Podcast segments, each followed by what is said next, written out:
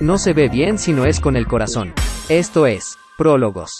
Hay un pasaje en Deuteronomio capítulo 8, versículo 2, que dice lo siguiente, recuerda cómo el Señor tu Dios te guió por el desierto durante 40 años, hablando Moisés a Israel, donde te humilló y te puso a prueba para revelar tu carácter y averiguar si en verdad obedecería sus mandatos. Esto creo que este tipo de circunstancias y pruebas en la vida te hacen saber o eres un trigo o definitivamente eres una cizaña. O eres de los que este, pertenece al Señor o de los que no le pertenecen.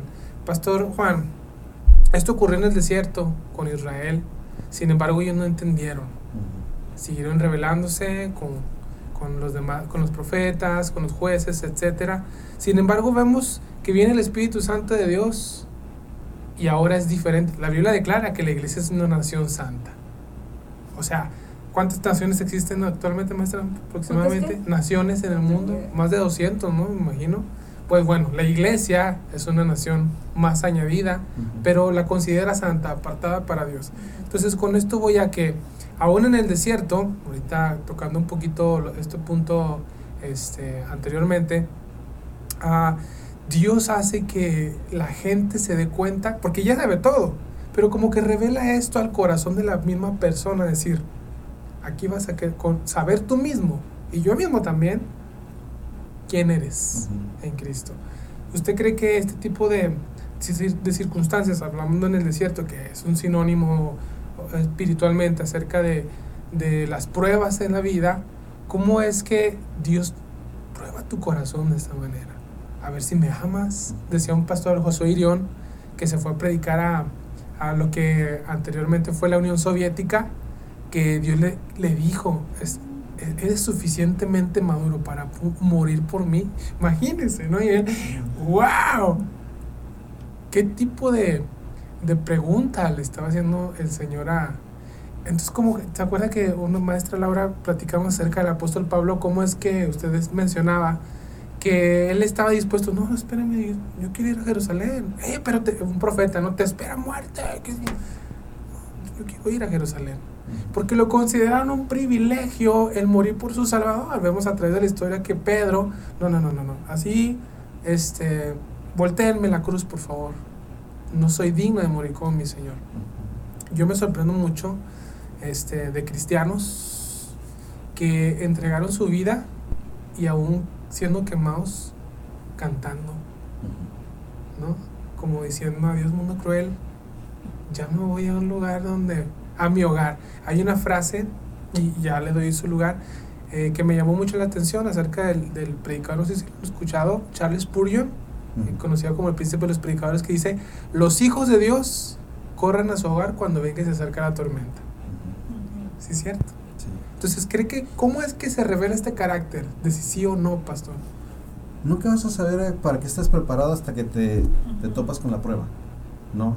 Eh, nunca vas a saber si sabes cambiar una llanta hasta que se te poncha la llanta al carro. Entonces, ahora sí hay que, ¿qué se necesita, no?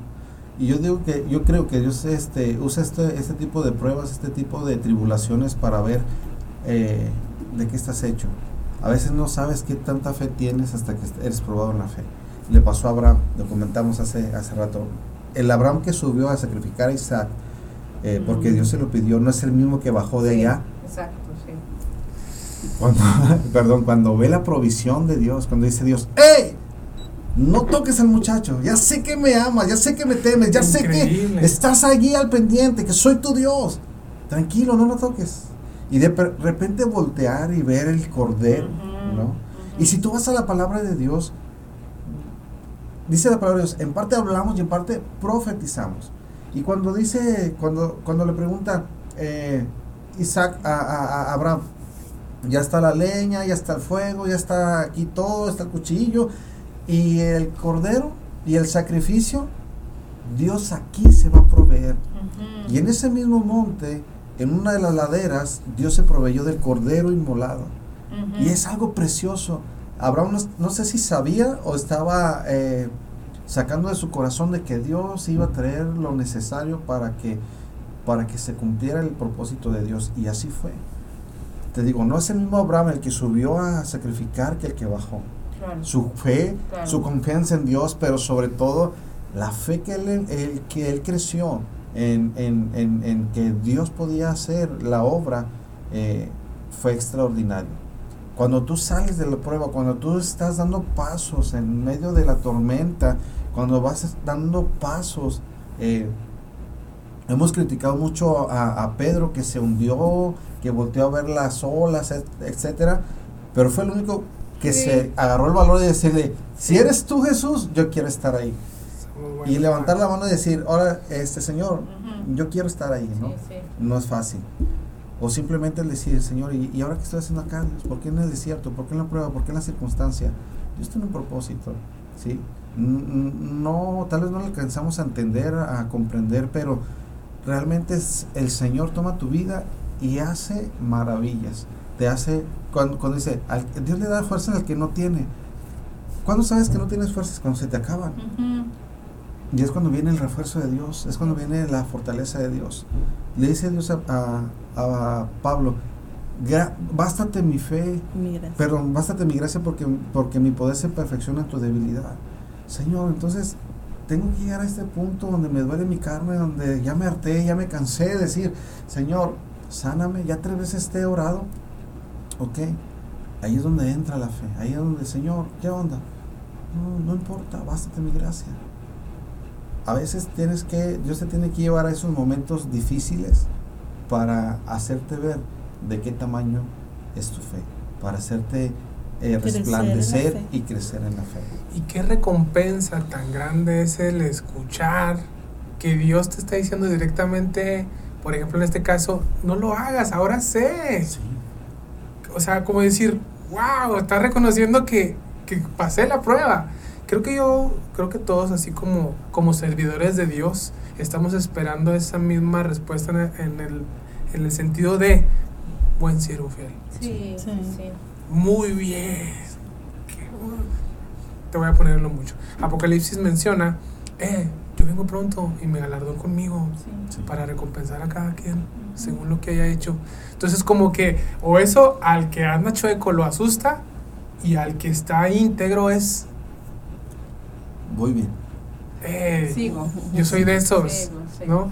Pues pasaríamos aquí otras Sí, cuatro horas platicando, nutriéndonos, nos han enriquecido bastante, Muchísimo, de verdad. Muchas gracias. Este, no sé si quiere comentar algo más, maestra. Pues agradecida con Dios por poderlos escuchar y poder ser testigos oculares de lo que es un milagro, ¿no? A veces queremos un milagro y los tenemos ahí enfrente. Sí. Y qué importante poder compartir en esta época cómo Dios sigue haciendo milagros y poder decir, no, esto pasó hace 10 años, no, está pasando, Sí. está pasando y que ustedes, pastores de, de Matamoros de vida, vida nueva, Abundante. vida abundante en Matamoros, cómo, cómo Dios ha levantado, cómo Dios ha sostenido, cómo Dios los ha llevado de triunfo en triunfo, porque es victoria tras Gracias victoria. ¿verdad? Y, y escucharlos nos llena de fe, nos motiva, nos hace, al menos a mí, Oscar, ¿verdad? Estar diciendo, estamos con el Dios verdadero, el Dios que escucha, el Dios que responde, el Dios que avala a los suyos, ¿no? Y en esta escuela de la prueba, saber que, como decía un pastor, hay un final feliz. Sí. No Sí. estamos viendo que... Si no seríamos los más desdichados. Sí, Sí. pero O sea- mira, gracias a Dios por su tiempo, sus vidas. ¿Sabes qué es lo más hermoso? Que Dios nos mostró en todas las eh, áreas de nuestras vidas que Dios estaba con nosotros. Sí. El último día que estuvimos en el hospital, eh, ya nos da el alta el doctor, Ani, mi esposa baja para que le den la cuenta y no sé qué. eh, eh, se topa con un, con, con- con un señor y le dice, eh, ¿qué, qué, qué ocupa? Es que vengo por la cuenta de mi paciente, el de la, de la habitación 6. Y dice el señor, este, ese fastidioso que ya no sabemos qué hacer con él. Ah, pues a lo mejor sí, Juan Juárez, sí, ese, ese que no, ya nos tiene de cabeza. Este, vaya para que le den la cuenta y, y- y va a, a varias partes. Y cuando llega para que le den la cuenta empiezan a sacar este, hojas y hojas y hojas de la cuenta, ¿no? ¿cómo no? Un cuentononón, ¿no? Y, y le dicen, mire, esto es lo que, eh, el costo total, esto es lo que ustedes abonaron y este es el, el resto, alrededor de 25 mil pesos. Dice mi esposa, este, nada más dame chance que venga mi, mi, mi, eh, mi familiar para que nos traiga el dinero, se va a tardar unas dos horas. No se preocupe, ya no debe nada. ¿Cómo? Sí, ya está pagado. El dueño del, del el que me acaba de decir fastidioso unos momentos antes, que no sabía qué hacer con nosotros, nos condonó la deuda. Aleluya. Dios paga, Dios provee, Dios te bendice. Cuando llega mi esposa y me dice, vámonos, no debemos nada, y yo me empecé a llorar, dije, no manches, qué onda, Dios, Dios, eres tan bueno, eres tan fiel, eres tan misericordioso, que hasta en eso, en esos pequeños detalles, ¿Cuál pequeño? Ajá. Este. Sí, ¿Dónde porque es pues dices tú, está contigo en la enfermedad, está contigo en la- ante la pérdida de un ser querido. Ya que esté contigo en lo económico, ya es un pequeño detalle, Sí. ¿verdad? Pero dices tú, a veces lo económico nos pesa tanto, O que Sí. hubieras estado ahí y Que no, no- tengo el recurso Ajá. completo, ¿cómo salgo? te enfermas más. Pues Sí. Es como decir, eh, aquí se está pasando el Señor, ¿no? Sí, o sea, que tú se está dices, "Señor, asomando. Aquí estoy, eh, no te asustes. Sí. Bendito sea Dios. Gloria a Dios, de verdad Bendito que sea te digo, y, Dios. y gracias a Dios por la vida de ese hombre que Dios tocó su corazón. Ahí te muestra Dios que está dando frutos de tu fe. Que a pesar de, digo, son hombres Es un que- negocio. Es un negocio, Claro. ¿no? Y ah, hace No te unos conoce. días- ajá, hace unos días eh, daba mi testimonio, mi testimonio, perdón, a una, a una familiar de Monterrey y me dice, en un hospital no te dejan salir si no pagas. Claro, Digo, no, supuesto. yo, a mí me, me pagaron y ya me dejaron salir, ¿no? Fue Sí, Dios Dios. proveyendo. Definitivamente. Dios glorificándose. Definitivamente. Pues me gustaría darles una palabra de esperanza para todos nosotros. Hay un pasaje precisamente también igual mencionando Apocalipsis, porque mucha gente le huye, Ajá. ¿verdad? No, es terrorífico, apocalíptico, cuando en, en realidad Apocalipsis se escribió para darnos esperanza, Sí. porque la iglesia estaba siendo perseguida, Juan había sido quemado en aceite, o sea, estaba, era para que ellos dijeran, ya Señor, ya ven, ¿no? De hecho así concluye Apocalipsis, el. Espíritu y la esposa dicen, Ven. Sí, sí. Sí, amén, ven Señor Jesús. Bueno, el caso es que el apóstol Juan dice que escucha una voz, voltea y dice que ve a un hombre, a una figura de hombre, haciendo como que una comparación o un paralelo a Daniel cuando menciona al Hijo del Hombre, ven que Jesús también se llama- llamaba a sí mismo Sí. el Hijo del Hombre, ¿no? Y lo ve que está en medio de unos candelabros, ¿no? Y dice que cuando lo ve en su diestra tiene siete estrellas.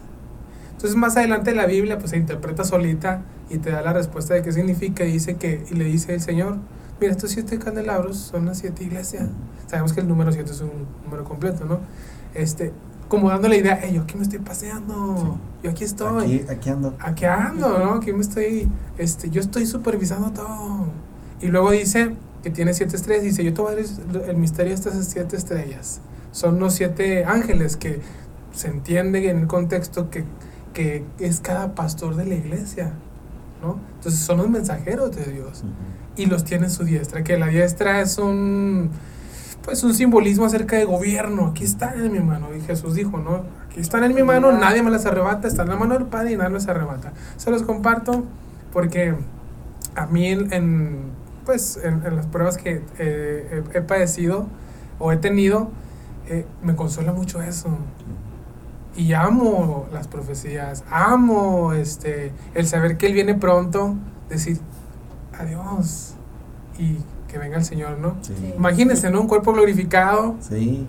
hay una... y Esa es mi esperanza, ¿eh? Sí, o Esa es mi esperanza porque Sí. ahora que me veo con la herida de 40 centímetros en mi Sí. vientre, en la mañana me decía mi esposa, ay, se me ve el ombligo. Le digo, lo tienes bonito. Imagina que se me ve a mí con una heridota así. Entonces digo, no. Digo, pero yo sé que el día que Dios venga, Ah, que sí. nos llama a su presencia, me va, me va a poner más guapo de lo que estoy, ¿no? Sí. Un cuerpo de, de Ken, ¿no? Pero así de verdad es. que son promesas que tú dices, Señor, gracias. Gracias a Dios. Gracias por lo que estás haciendo y gloria a Dios por lo que vas a hacer. Exactamente. Pues damas y caballeros, no sé qué están esperando para entregar sus vidas a, a Jesús. Tenemos una muy, muy, muy grande esperanza. Sí. Y bueno, yo creo que ustedes cuando se escuchen a sí mismos en este podcast, la escuela de la prueba, se van a ministrar solos. Creo que el Espíritu Santo va a usarlo para hablarles. Eh, Juan, yo estaba hablando a través de ti, Sí, ¿verdad? Sí, sí. Eh, Ani, Sí. ¿no? Y eh, muy agradecidos, de verdad, que hayan estado con nosotros. Un regalo para nosotros, un regalo para nuestros, ah, eh, los que nos están escuchando. Y bueno, maestra, ¿qué más? Pues que quisiera que estuvieran aquí porque realmente la presencia de Dios está aquí. Sí. La hemos sentido desde que empezamos a platicar, porque Él es así, Él se pasea en medio de nosotros, entonces pastores son una bendición. Y ojalá podamos tenernos pronto, porque sabemos que esto no se acaba y que los testimonios mayores aún vienen. Amén. Y pues bendicimos sus ministerios, su ministerio pastoral, ánimo, estamos orando por ustedes, yo estoy orando por ustedes para que no sea necesario, ya, que unas vacaciones, Padre, por favor, en el nombre de Jesús. este, y bueno, pues a, atender el, la Grey que tiene una muy grande recompensa de parte de Dios. Maestra. Que Dios bendiga a todos los que nos están escuchando, que sean fortalecidos y animados en el Señor y que hagan de Cristo el Señor de sus vidas. Los bendecimos desde aquí. Unas palabras para despedirnos, pastores. Pues quisiera citar eh, esta palabra, que toda la gloria sea para Dios, quien puede lograr mucho más de lo que pudiéramos pedir o incluso imaginar mediante su gran poder que actúe en nosotros. Gloria a Él en la iglesia y en Cristo Jesús por todas las generaciones desde hoy y para siempre. Amén. Amén. Muchas gracias. Definitivamente no hay mejor camino que, seguir a Cristo, servirle. Eh, sabemos que Dios tiene una recompensa, no solamente en el cielo, aquí en la tierra podemos ver sus maravillas, su obra en nosotros, a través de nosotros. Dios nos ha llamado con un propósito y a veces aunque no lo entendemos, no llegamos a vislumbrar eh, lo que Dios está haciendo en nuestras vidas, podemos ver destellos. Y yo le doy gracias a Dios por este tiempo, esta prueba. Yo les decía en la iglesia, quiero terminar con esto, yo les decía en la iglesia, fue necesario pasar por cinco operaciones, dos momentos críticos en mi vida para que mi madre llegara a los pies de Cristo, para que pudiera acercarse confiadamente ante Dios. Eh, y si es necesario otras cinco operaciones para que toda mi familia llegue, va. Yo aquí estoy dispuesto. ¿Por qué? Porque sé que Dios tiene un propósito para nuestras vidas y qué padre ser ese canal de bendición, ¿no? Que tú dices, Señor, pero no entiendo, pero sé que todo esto tiene un propósito no solamente terrenal, sino eterno.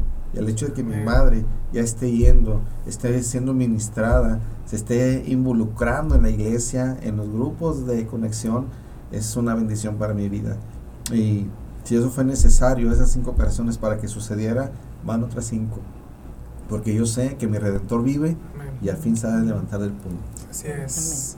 Pues amigos, estos prólogos, muchas bendiciones. Nos vemos en la próxima. Continúa con nosotros. Nuestro siguiente episodio te espera. Estás escuchando el podcast de prólogos de Escuela de Formación Cristiana, Vida Abundante Torreón, Coahuila.